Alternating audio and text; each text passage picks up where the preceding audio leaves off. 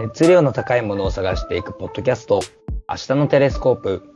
お送りするのは、マンダラカーペットサルーンの慎太郎と、三塚洋です。よろしくお願いしますよろ。しくお願いします。えー、まあ今回もね、引き続きリモートでの収録となります。はい。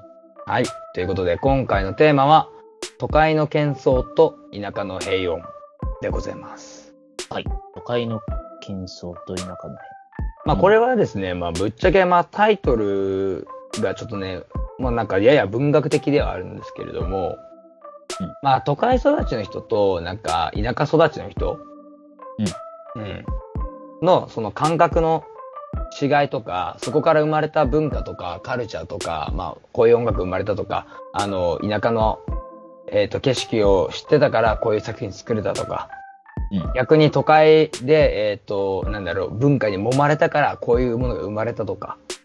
で、うんまあ、とか、そういった話とか、あとは、その都会の、その、えっ、と、騒がしい感じとか、競争心あふれる、あのー街の雰囲気よりは、こう、田舎ののほほんとしてる方が好きだったりとか。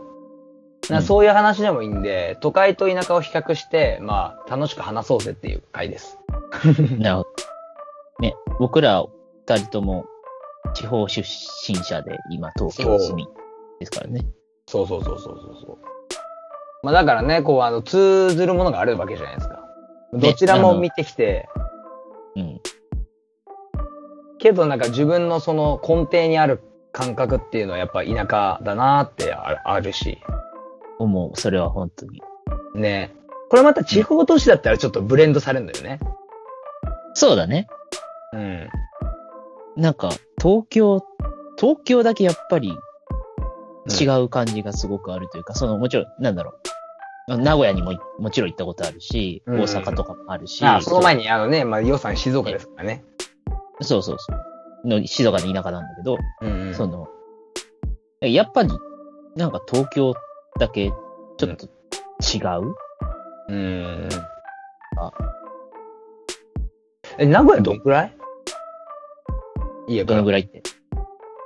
えーっとね、家から、距離は、な、な、ちちょっとわかんないけどで、電車で行くとして。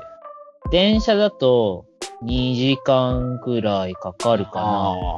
え、静岡市は静岡もね特定されちゃう。静岡もね、2時間かかって、ほとんど変わんないのよ。若干静岡の近いかなぐらいで、あの、浜松だからちょうど中間地点っていうのがある。なんかあの、こう、あの、場所を特定するようなこと言っちゃって、なんか、ふふってなっちゃった、さっき。全全然いいよ、別に。細い町まで言っても大丈夫。じゃあ、あの、僕は、あの、佐賀県なんでね、はいはいそうですね。福岡の博多まで、電車乗ってる時間だけで言うと、多分4、50分で行けるんですよ。ああ、割と近いよね。だからなんかあったら割と近い。福岡みたいな感じ。そうそうそう。でも、えっと、ヨウさんの地元よりは、田舎だと思う。あ、マジか？マジでマジで。俺ん、俺んちの、ま、周り、今はあれだけど、だって畑ばっかだってね。あーまあ、茶畑と多分そこら辺は多分同じだと思うけど、なんかね、あの、多分田舎、俺の町の人口は多分1万いないのね。あ少ないね。うん。うん。少ないから結構まあ広く広く田んぼがあって、みたいな感じかな。うん。お隣が遠いみたいな感そうそうそうそう。いや、で、本当にね、なんかね、今みたいな、なんか、今の若い子たちはね、YouTube とかあるからいいと思うけど、俺たちの時代なんて面白フラッシュとかなんかそのアホなやつしかなかったじ。から面。白い話あったね。そ うそうそうそうそう。いや、だから、その、情報の仕入れ方の、あ、質が低いのよ。うん、そもそもね、そんな良質な情報落ちてないから、そうそうそうそう。まだ。で、2ちゃんやってるやつなんてパソコン持ってるやつしかいないじゃん。で、パソコン持ってるお家ってそんなにななかったし、そうそうそう。ノートパソコンは1であったとしても、ね、多分小学生の頃なんてほほとんどなんか家にパソコンなかったじゃないか。あの、今ってさ、みんな一人一人持ってるけど、うん。あの時代って一家に一台だったよね。いや、よ一家に一台、確かに一家に一台。基本そうだったよ。で、だか高かったら。、自分、うん、そうそうそう。で、だから、自分の部屋に PC がありますっていうのはまだ稀だった気がする。そうそうそうそう、わかる。なんか大学行く時になってなんかパソコン買ってもらったけど、めっちゃ嬉しかったもん、普通に。ね。いや、懐かしいね。まあ、で、そういうね、田舎から、こう、都会の人とかとか会うと、あの、俺、本当に思うけど、都会生まれで、なんか、音楽作ってたりとか、そのストリートカルチャーに触れてるとかって人は、もう多分ね、一生なんか、あの、乗り越えられないぐらいの、その、おしゃれさがあると思う。うんわ、わかる。うん。それはね、なんかね、そういう人たちが作った作品なりなんなりを見てるうん。のでもやっぱり感じるし、うんなんだろう。で、現在進行形でそういうことしてる人たちを見ても、やっぱ思うよね。で、まあ、ほら、なんだろう、40歳ぐらいになったらさ、あの、東京に、例えばね、東京に大学の時来て、そっから40歳ぐらいまで、あの、東京で暮らしてたら、もう立派なこの蓄積があるけど、うんその大学ぐらいの時ってまだ東京来てこう1、2年とかで、うん。で、その中でこの、もうガチのなんか金持ちとかにあって、まあ、その金持ちが悪いとか話じゃなくてよ、うん本当に、本当になんかセンスが研ぎ澄まされすぎてて、あ、もうなんか、ちょっと次元が違うと思って。そうそう、わかる、それは。だから、だから、なんだ、上京してきた田舎者はさ、こう、芋っぽいというかさ、自分たちも含めていや、そうそうそうそうそう。うんまあ明らかにそういうのある。で、なんかそのね、なんだろう、知識の差とかじゃないのよ、ちょっと。か、うん感覚の差なのよ、それは。うん、うん、うん、うん。うんいやー、あれは本当ね、カルチャーショックで、でもそのおかげで、あの、よそはよそ、うちはうちみたいな感じの考え方。あんま気にしなくなったっていうか。うん。なんかね、その、うん。うん、そうだよね。うん。ね、過去のことなんてもうね、かん、うんあれしたってしょうがないわけで、その、そうそうそうそうそうそう。誰、誰のうちに生まれるのかなんてね、決めらんないわけだから。うん。だから、なんか都会に来て本当に良かったのは、隣の芝生が青とかじゃな、じゃなくて、もう、周りの芝がカラフルすぎて。うん。ああ、なるほど。そうそうそうそうそう。なんか、都会、あ、田舎にいるとなんか、あの、ちょっと目立ってる、だからまあセンスのいい、なんか、家庭とか、なんか、そういう、ね、あの、友達とか。うんで、やっぱこう、青く見えるんだよね。あの、と隣の芝が青く見えるわけよ。けどなんか、うん東京だとなんか。いろんな人がいすぎて、もうなんか、うんすごい人もすごく見えなくなってくるっていう。それ、確かにわかる。なんか、その、田舎だったらなかなかいないようなレアな人が、いろんな意味でレアな人たちがいろんなところにいる、たくさんいるからね、東京。そうそうそうそうそう。だから、ああ、みんな違うんだなってすごい思うよね。めっちゃわかる。なんかオールスター感謝祭みたいな感じになってる。そんな感じだね。本当に。いやー、あの都会の独特のカルチャーね。うん。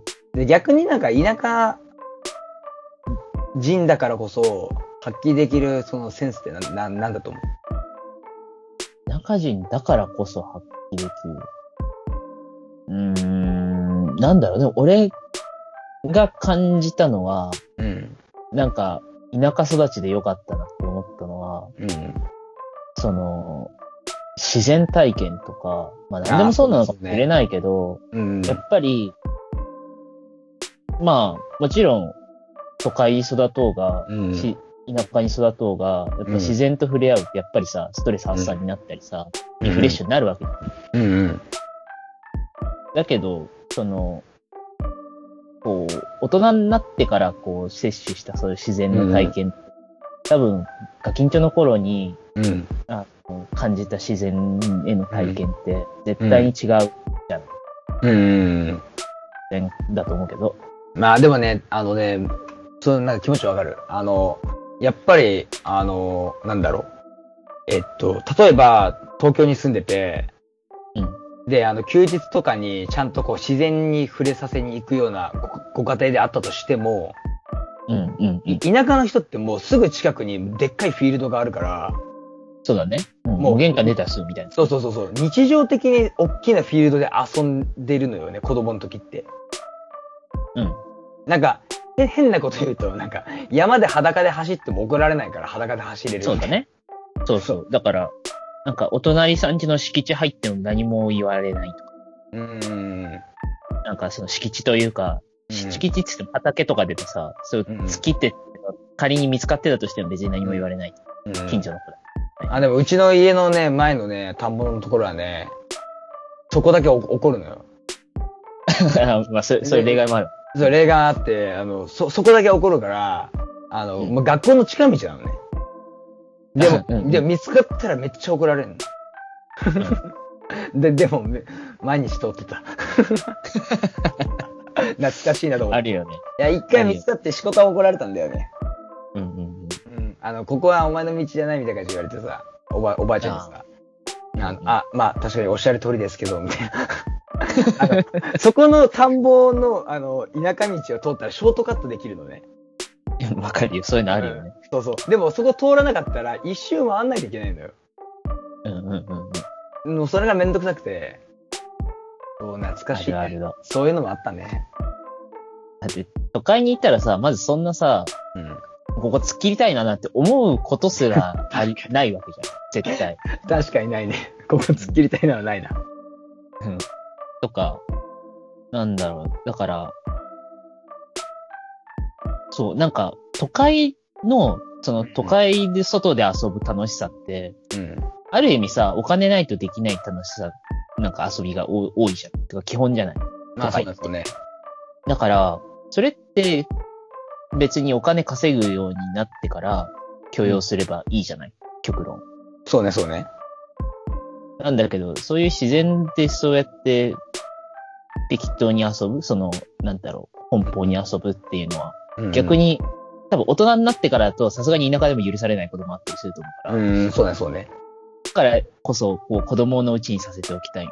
というかんいや、わかるな。うん、わかるわかじゃあうちじゃないと多分できないから、る。やっぱそういうのが、田舎にで育ってできてよかったなって思うことはする。うん。ね。自分の子供たちにもなんか、あんまり窮屈な思いさせたくないとかって思いはあるよね。そうなんだね。そう、なんか、あの、たまに、いその辺歩いてている子供とか見てすごく、あの、かわいそうだなって思っちゃったりする時がある。その、まあ、わかるわかるわかるよ。人だらけの公園で遊んでるのを見たりすると。うん。なんだろうね、不思議だよね。でもさ、その、田舎、ぶっちゃけさ、その、なんだろう、東京に来てさ、その、ある意味、東京のその、競争心とか、なんか、上昇志向とかのおかげで、ちょっと、あの、まあ気持ちが楽になったわけじゃないけど、あの、自分を磨けたなって思うとこやっぱあるじゃん。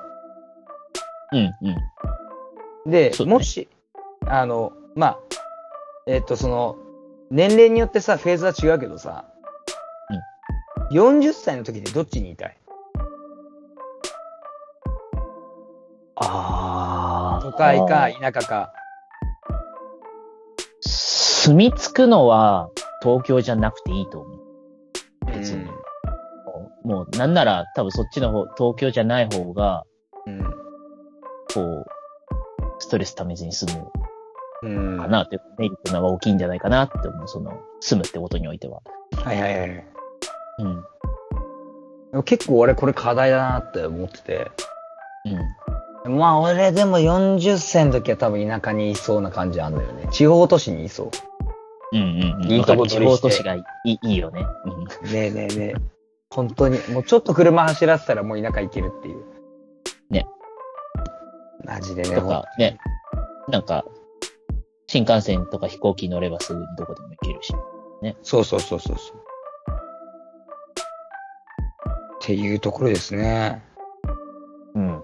あと、あとなんだろうな。なんかこう話しておきたい。まあこれもうね、永遠に話せるテーマでもあるけどね。そうだよね。だって、これ俺たちが話さなくても、多分みんななんか友達同士で仕事も話してる話だからね。うん、確かに。俺らもだって別に、今初めてこういう話してるわけじゃないし、そうです、そうです。番組として初めてだけど。うん、番組としてはね。うん。いや、でもなん、か、うんよくさ、江戸っ子っていう認定、認定がさ、うん、さ東京に出てきてから3代目からって言うじゃん。ああ、そう、昔のしきたりみたいな感じでね。そう。だからそそうじゃないと正式な江戸っ子とは呼べないみたいな、あるじゃん。うん。うん。あれ、結構正しいなって思うんだよね。だから。ほうほうほうほう。そう。だから、俺らはさ、要は、東京出てきた一世じゃん。あれうん、そうね、一世だね。で、俺らさ、こう、まあ、何年かいてみてさ、うん。やっぱ都会、その東京育ちの人と同じマインドは絶対持てないなって思うじゃん。思うね、思うね。多分無理じゃん。もう、これからあと10年こっち、20年住もうが多分変わんないじゃん、それは。うんうんうん。だし、多分、そ、その親に育てられた子供もやっぱりそういうことなんだろうなと思う。うん。うんうん。なるほど、なるほどね。確かに。あの、そういった感覚を、あの、し下の代に行くにつれて取り除いていき、うん。あの、本当の都会人が生まだれたから、あれだよね。東京育ちの人によって育てられた東京の子供うん。が江戸っ子ってことなんだよね。あ、そうだね、3代だからね。うんなるほどね。それは確かに言え、言えてんな。うん。うん。あ、面白い、その考え方は。うん。ああ、結構合ってんだなって今、すげえ思った。なるほどね。いや、あるある、それあるよ。うんうん。まあでも、あとはやっぱ、音楽はやっぱ、明らかに出るよね。ね、そういう作品っうん。ていうところに、その、ね、あの、その人のし主観の違いって出るよね。うん。俺だってあの、ドラゴンアッシュは、あの、田舎出身だったらあんな音楽してないと思う、KJ は。そう、そうね。って思います。あと、キャンディータウンとかね。はいはいはい。うんいや、間違いないと思う。もうそのなんか都会辺の、のクールな感じが出てんじゃん。うん、もうカルチャーにそれこそ根付ってるジャンルをやってる人たちって本当にそれがもろに出るよ。出るね。かっこいいだから、うん。だって、それこそさ、時代は結構遡るけどさ、例えば、ジャン、音楽ジャンルとしてさ、うん。あの、サザンソウルとかあるじゃん。うんうん。ああいうのとか、ああ、もう確かにサザンソウルだわ。すごい思うわけじゃん。アメリカの話だけど、そうね。やっぱ違うなって思うわけじゃん。その、ニューヨークとかでやってる人たちと、うんうんやっぱ雰囲気からして、ジャンルになっちゃうぐらい違うわけ。そうね、そうね。とかね、あの、日本で言えば、大竹栄一さんだけさ、やっぱ竹り内ね。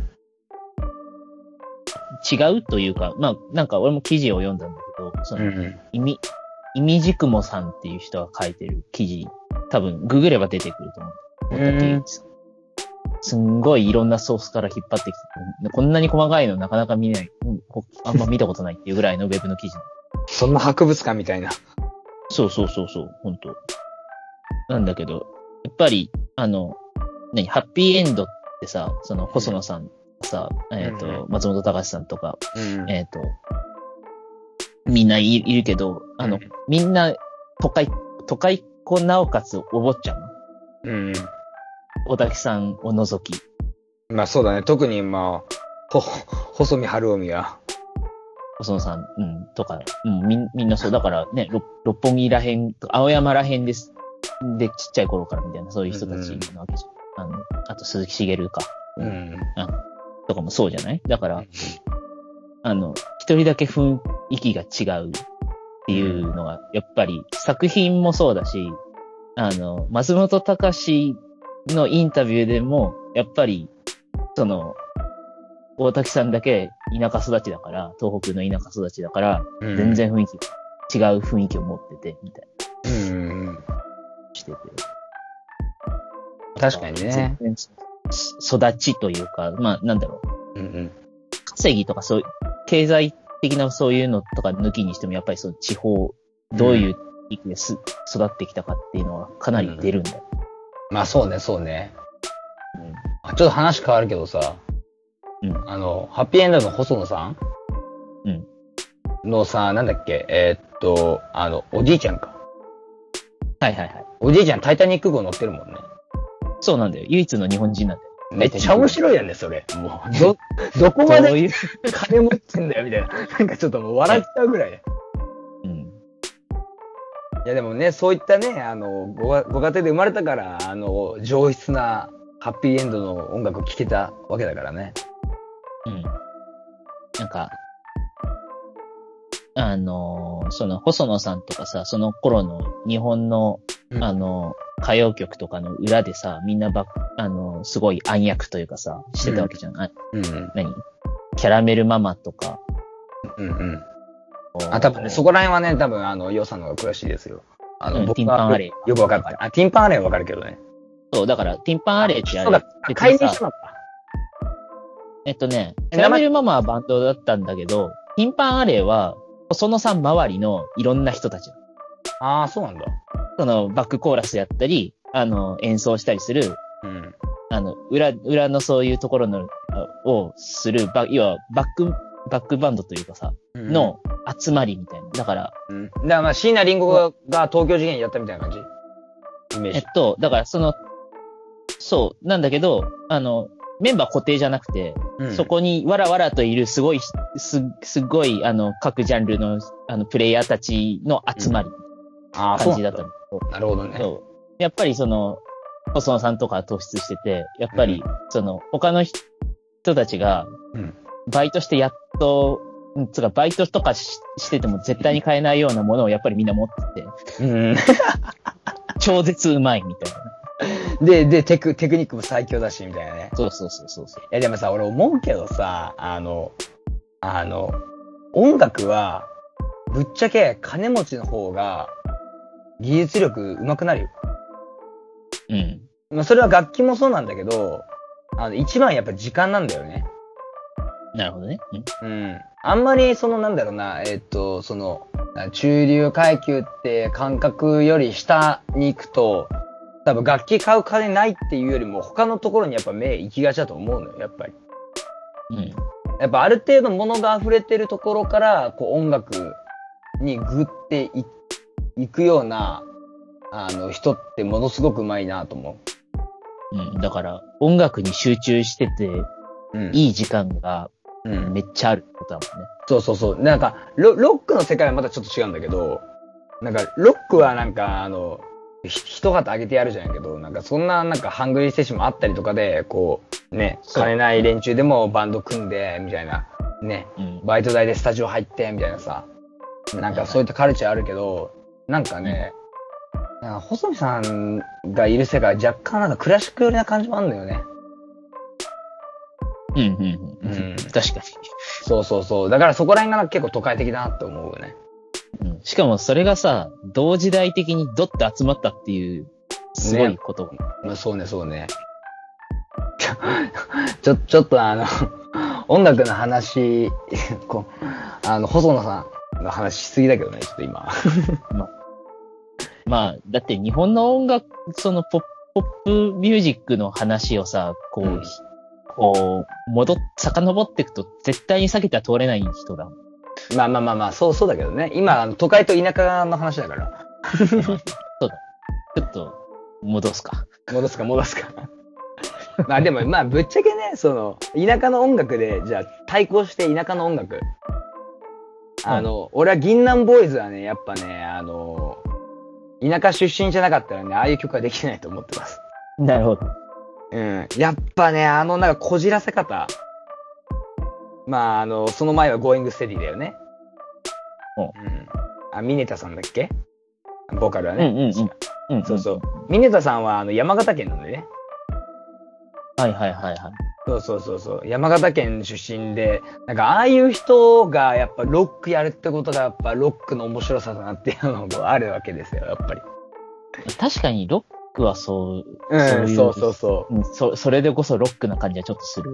う。なんか、まあ、俺はそのなんか、えっと、一番初めに好きだった音楽がロックだったから、はいはいはい。あの、個人的にはロックってコンプレックスの、あの、自慢大会みたいな感じだと思ってうんうんうん。わそうそうだだからなんかき、き、綺麗なロックはあんまり好きじゃなくて、こあの、俺は。はいはい。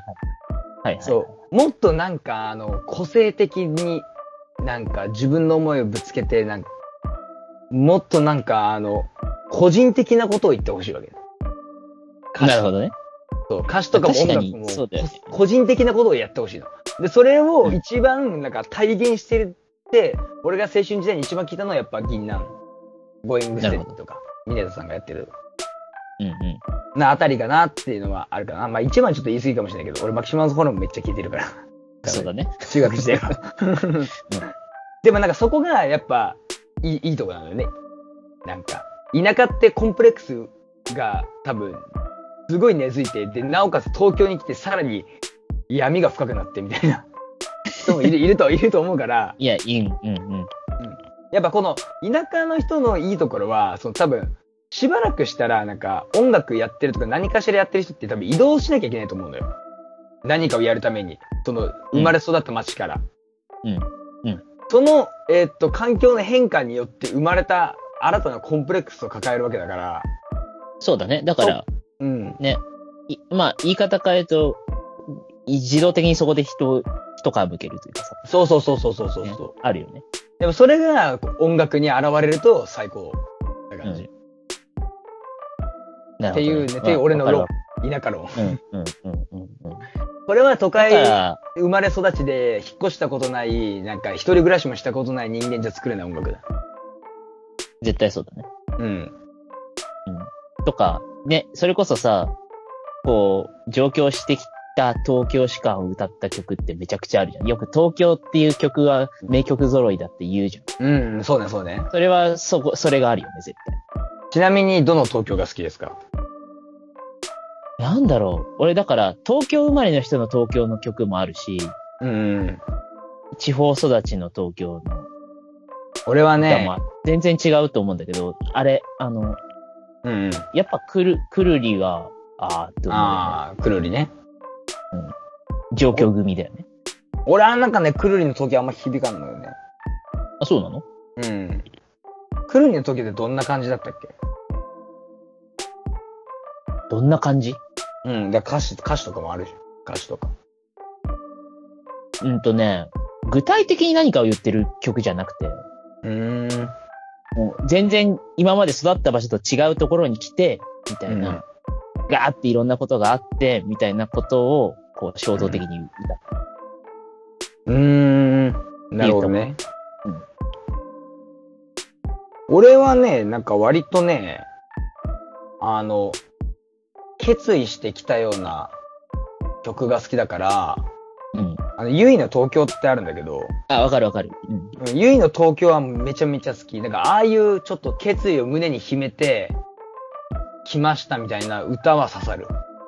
あれ、本当に上京途中に書いたんだっけ？ああ、なんかそんな話はあったよね。そんなこと聞いたことある。う。うんん。そう。だからああいうの刺さるね、結構。うん、刺さるね、あれは。そうそうそうそうそう。あとなんだろうな、チャットモンチーとか？と、モンチあの、東京蜂蜜なんだっけ、オーケストラみたいな。あったよ。はいはいはい。チャットモン、チ地方だっけ？あの、四国で確か。四国か。うん。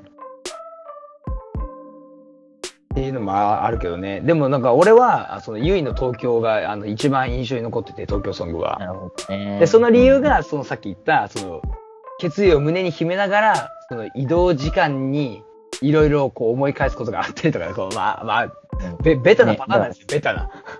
超、超リアルな そうそうそうそうそう。でも。でも自分も実際そうだったし、なんかワクワクとなんかちょっと、あーなんか地元、ぶっちゃけ大学卒業して戻ってこないだろうな、みたいな、うんうんうん。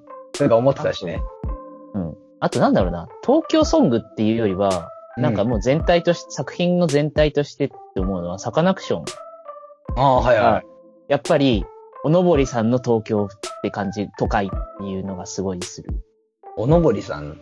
その、だから、要は、地方から東京に出てきた人の東京史観の中で書かれてるなって感あー、なるほどね。あの人北海道だもんね。じです。そう、北海道。そっかそっか。うん。なるほどね。ああ、それなんかわかる気がする、サカナクションは。うん多分上、上俺京してこなかったら書けなかった曲とかあるだろうね。うん、絶対あると思うし、なんだろう、聞く側としても、うん。別に高校の頃からさ、地元にいた頃からサカナクション知ってたけど、ハマったのは大学1年になってからで、うん。今日来てからで。なるほどね。あ、もう上京したから、こう、なんだろう、あ、いいなって思える部分が分かったのかな。うーん。確かにな。でも俺もなんかそれで言ったら、あの、今、新エヴァンゲリオン公開されてるけど、うん。庵野監督は、あの、やっぱ山口からこっちまで出てこなかったら、あの、今公開されている新エヴァンゲリオンは完成されなかったと思ってるわけよ。おううん。っていうのは、劇場で見てください。理由は。ネタバレになっちゃうんでね。なるほどね。うん。でもそこのね、うんなんかね、あの、生まれ育った場所へのリスペクトがすごいこもっててよかったんだよ。えー、うん。で、それの映画を見て、この前、その、同じ九州人の友達と飯食ってた時に、マジで、地元に帰りたいねって話をしてた。新映画を見て、終わった後の感想が、田舎に帰りたいって思った。マジで。えー、エヴァ、エヴァってそこに行き着くんだ？いや、行き着く行き着く。いや、まあ、行き着くってか、まあ、そこ、そこが、あの、ゴールではないんだけど、うん。あの、まあ、そういった描写があるからって話かな。なるほどね。ううんん。